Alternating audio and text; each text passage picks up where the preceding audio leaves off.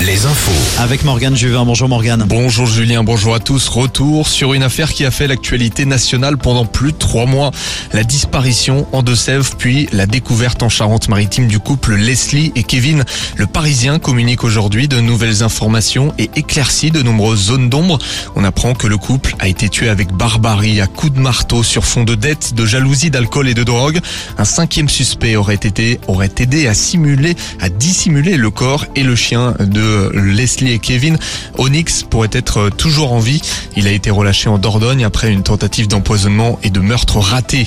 Le président de la République est en déplacement aujourd'hui dans le Jura, une visite à l'occasion du 175e anniversaire de l'abolition de l'esclavage en France. Emmanuel Macron a fait une visite surprise sur le marché de Dole pour rencontrer des habitants. Il a expliqué qu'il voulait faire des réformes même si elles devaient être impopulaires.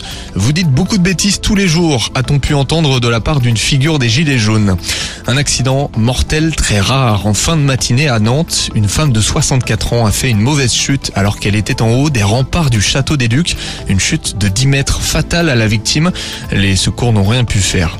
Les sorties avec trois jours de spectacle pour les Baudins. Ça se passe au Zénith de Nantes à partir de ce soir. Autre sortie avec le show du mentaliste Victoire Vincent près de Rennes. Le concert de Tilassine à Angers Hockey.